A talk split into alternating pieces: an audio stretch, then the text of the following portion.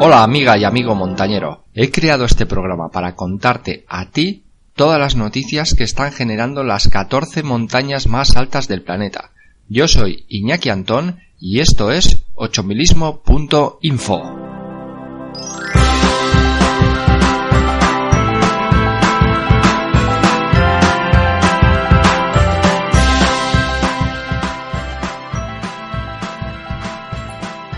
Hola, buenos días, buenas tardes o buenas noches. En ochomilismo.info ya tengo creado el panel de expediciones a los diferentes ochomiles del Karakorum, que este verano será el objetivo de muchos ochomilistas. He destacado diferentes grupos, todos ellos con algo que a mi entender les hace especiales. En el campamento base de los Gasserbrunn nos encontramos con los vascos Alberto Iñurrategui, Juan Vallejo, Miquel Zabalza y John Herranz la intención de estos ocho milistas de élite aún no se conoce, pero barajan tres posibilidades. La primera, la travesía que encadena el G2 con el G1 sin descender al campo base. Esta travesía solo ha sido realizada una vez por Raymond Messner en 1984. Para realizarla necesitaron estar ocho días por encima de los 8.000 metros. Otra de las posibilidades es ascender al G1 realizando una combinación de dos rutas. Y la tercera y última posibilidad será la de ascender al G2 por una ruta poco habitual, la vía francesa del 75.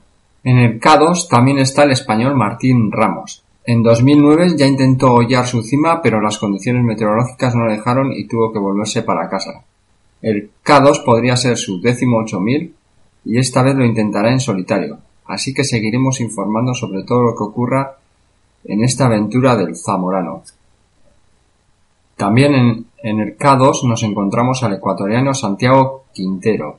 Luego se encuentra inmerso en su proyecto Ecuador en todo lo alto, 14 por 8000, donde ya ha escalado 7 8000. Cabe recordar que Santiago perdió la mitad de sus pies por congelaciones en la pared sur de la Concagua y que nadie ha escalado el K2 con esta minusvalía.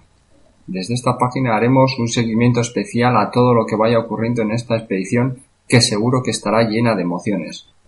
En el Nanga Parbat volvemos a tener a Ferran La Torre, que como ya hicimos el seguimiento en mayo, ascendió al Makalu y ahora después de estar 13 días en casa descansando, vuelve a coger el avión y viaja a Pakistán con la intención de escalar en Nanga Parbat. La Torre ya ha llegado al campamento base de Nanga y su intención es abrir una ruta nueva por la vertiente de Amir. Como ya os informamos anteriormente, esta sería su decimotercera cima de más de 8.000 metros. En el concurrido Broad Peak, por un lado, tenemos al guía de montaña argentino Thomas Ceppi, que su objetivo es guiar hasta la cima a un grupo internacional. También en el Broad Peak tenemos al catalán Oscar Cadillach con la intención de terminar su particular reto de escalar las 14 montañas más altas del planeta sin la ayuda del oxígeno artificial, lo que le inscribiría en la historia del ochomilismo. Oscar ya ha estado varias veces en el Broad Peak. En 1990 abrió una nueva ruta a la cima norte. En el 92 abrió la ruta Hacemos Tarragona a la cima central de 8.011 metros. También esta fue la primera ascensión que se hizo al Broad Peak por la vertiente china. En 2014 y 2015 ha intentado escalar la cima principal de esta montaña, pero por diferentes motivos se quedó a escasos metros de ella. Esperemos que 2016 sea su año y desde ochomilismo.info le haremos un seguimiento especial a esta expedición. A Oscar se le han unido la asturiana Rosa Fernández con 7 miles en su palmarés, Jonathan García, Íñigo Castriñea y Manuel González Lolo, que tendrán que aunar estrategias para aumentar las posibilidades de éxito y de poder pisar la cumbre de este 8000.